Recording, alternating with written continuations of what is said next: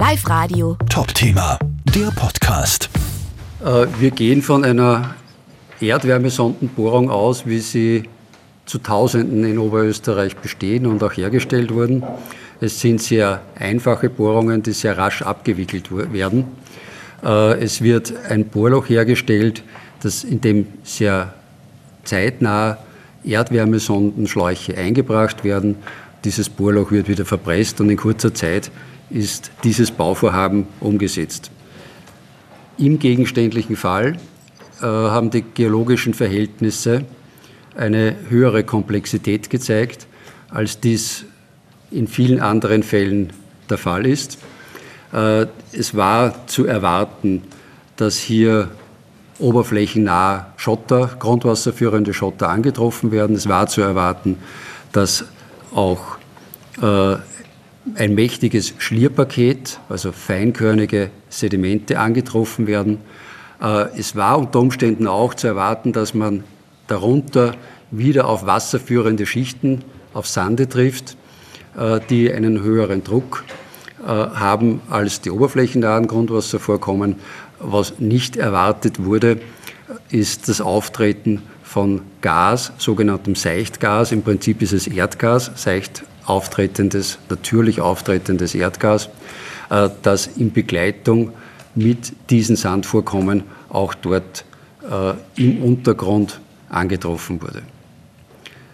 Äh, die Problematik, die besondere Problematik besteht darin, dass wir natürlich einen sehr hohen Grundwasserzutritt aus diesen liegenden Schichten, aus diesem äh, unten liegenden Grundwasservorkommen haben äh, wir haben vorhin gehört, dass es äh, sich um 1000 äh, Liter in der Minute handelt. Wenn man sich das ein bisschen umrechnet, also 10 bis 20 Sekundenliter, das sind schon sehr große Wassermengen, die plötzlich an einem Punkt auftreten und die man auch im Gelände irgendwo verbringen muss.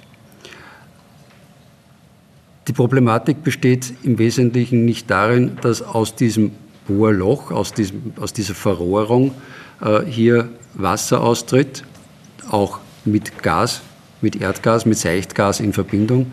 Die gröbere Problematik ist jene, äh, dass in der Herstellungsform des Bohrloches es bedingt ist, dass auch seitlich, wenn nicht eine Verpressung wie ortsüblich rasch erfolgen kann, seitlich neben der Verrohrung eine Gasdurchgängigkeit gegeben sein kann.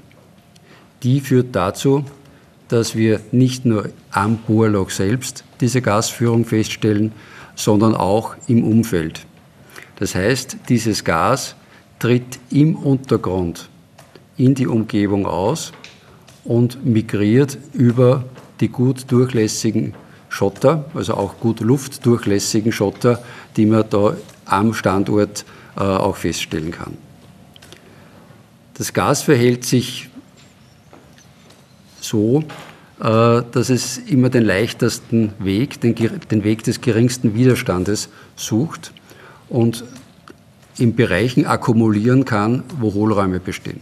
Hohlräume bestehen beispielsweise in Kellern und äh, so kann über auch eine ortsübliche Bauweise mit Streifenfundamenten, äh, mit nicht abgedichteten Kellern sehr leicht dieses Gas auch in Keller migrieren.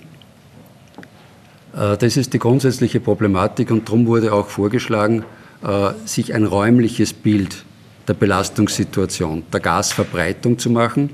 Von Seiten der Feuerwehr werden regelmäßig Messungen in den Kellern, in Lichtschächten, also in Bereichen, wo zu erwarten ist, dass Gas gut migrieren kann und dann demnach auch an der Oberfläche austreten kann. Dies hat uns ein Bild ergeben, bis jetzt, äh, das den räumlichen Kreis um die Bohrung äh, gut abdeckt. Äh, einen Bereich, wo wir mit, nach wie vor mit hohen Belastungen rechnen müssen. Es kommt auch zu Akkumulationen des Gases in Hohlräumen.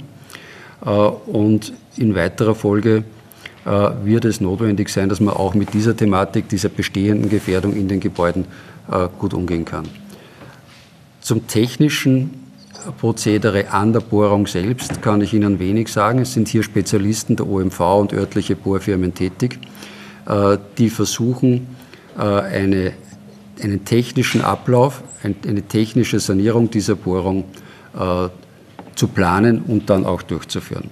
Zum Zeitplan der Umsetzung kann ich Ihnen dazu leider auch nichts sagen. Danke. Jawohl. Wir haben Live Radio. Top Thema, der Podcast.